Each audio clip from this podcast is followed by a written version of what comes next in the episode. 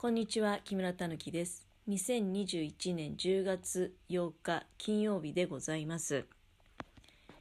え今日は金曜日ということで、私にとりましては、え一番緊張感が高まっている、そういった日でございます。と言いますのも、まあ私いつもお話ししておりますが、土曜日と日曜日だけ外にお仕事に行かせていただいておりますので、うんまあ、そうなってくるとね、ぱ私にしてみると金曜日っていうのは、あ明日と明後日仕事あるんだよなっていうことで、まあ、やっぱりちょっと憂鬱になってしまうっていうか、うん。まあこれね、週5で働いている方からしてみたら、なんて話だっていうふうに思われるかもしれませんけれども、いや、でもまあね、私今までいろんな形でね、あの、お仕事させていただいておりました。まあ、今はそれこそまあ本当に月金在宅でね、まあ専業主婦ですよ。専業主婦をさせていただきながら土曜日と日曜日だけちょっとお小遣い稼ぎに、えー働きに出ているという身分でございますけれども、かつては普通に、ま、月金で働いて土日がお休みっていうお仕事の時もありましたし、あとはまあ一番多いのはサービス業でね、3日働いて1日休み、2日働いて1日休みっていうような、こうランダムにね、お休みがバラバラとなってて、まあ、まとめて、えー週休2日だよみたいな、うん、お仕事の時もあったし、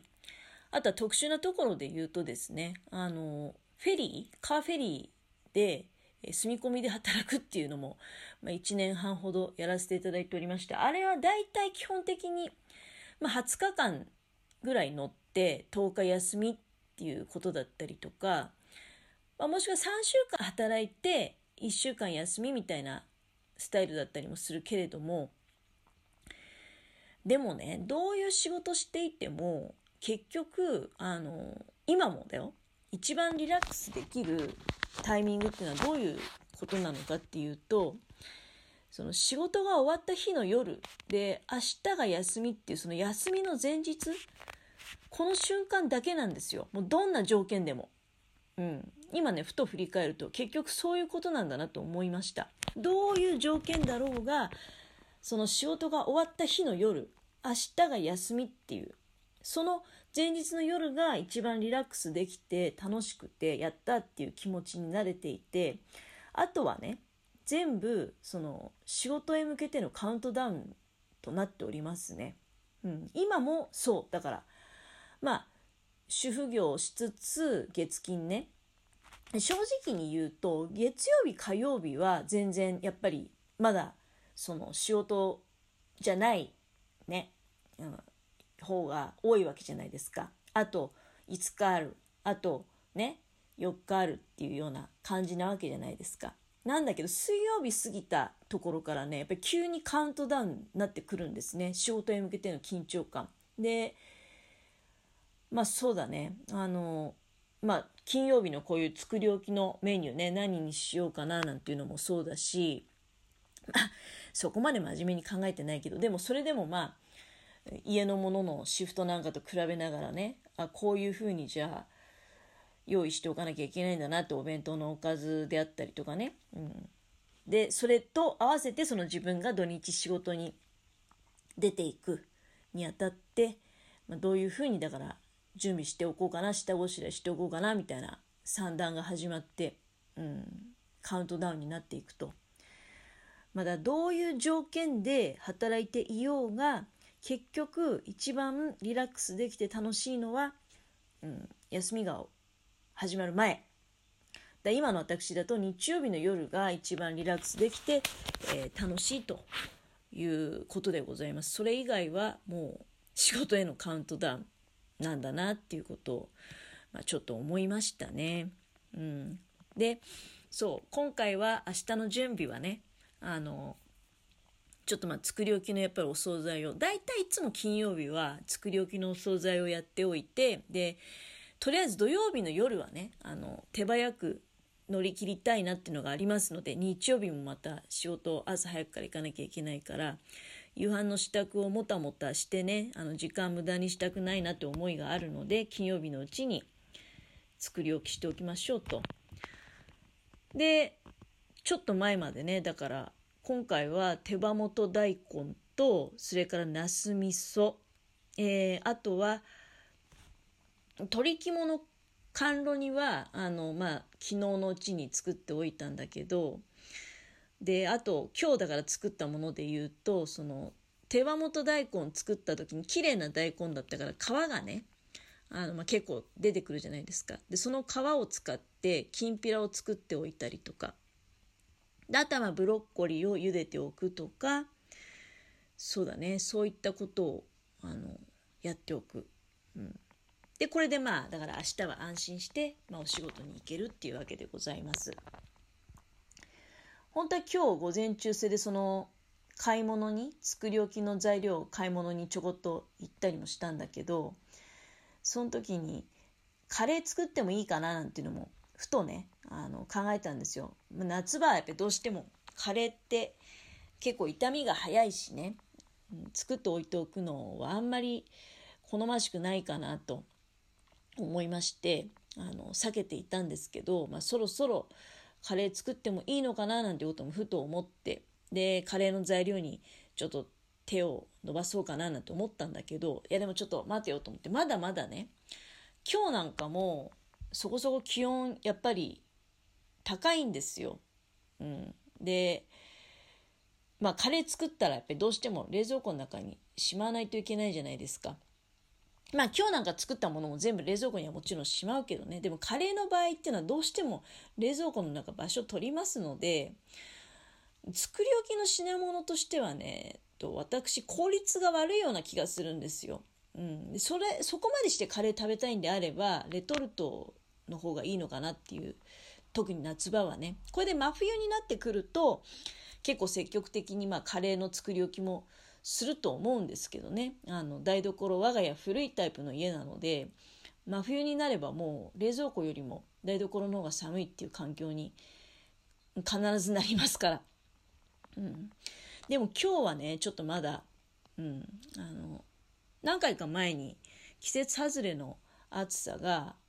あったかさっていうかね暑さが気持ち悪いですってお話ししてましたけど相変わらず続いてますね。お天気予報当たってるみたいで。まあ、その配信の時にもう全国的にね、あの、週明けるまで、まあ、季節外れのちょっとね、こう、高い気温が続いていくだろうっていうふうに言われてましたけれども、おそらくそうなんでしょう。で、新潟市内は今日はね、あの、お天気は良かったわけじゃないんですよ。曇り空で時々小雨が降ったりして、決してあのお天気が良かったわけじゃないんですけど、まあ、気温はそんなになんか、うん、低いっていう感じはなくてね。むしろ今なんかもう家の中でちょっとそれなりになんかやっぱりちょっとこうそうだね生ぬるさっていうか暖かさみたいなものを感じてまして、まあ、やっぱり不気味だなっていうふうに思いましたね。だって実際ねあのまあ地震ちょっと大きめの続いてるし結局昨日はだって関東の方でねあのやはり震度5強の地震がありましていやまあこの気温が生あったかいことと関連してるとはまあ思ってはいないけどこの間も言ったけどねたまたま地震の話になっていったわけですよ。自分の中ではその中越地震の時の、まあ、17年前の10月23日に発生した中越地震ね、自分の地元で。その時の記憶として、まあ、まず思い出すのがその季節外れの暑さだったものですから、どうしてもなんかこう自分の中ではね、うん、その思い出が重なってきて、どうもこの季節外れの、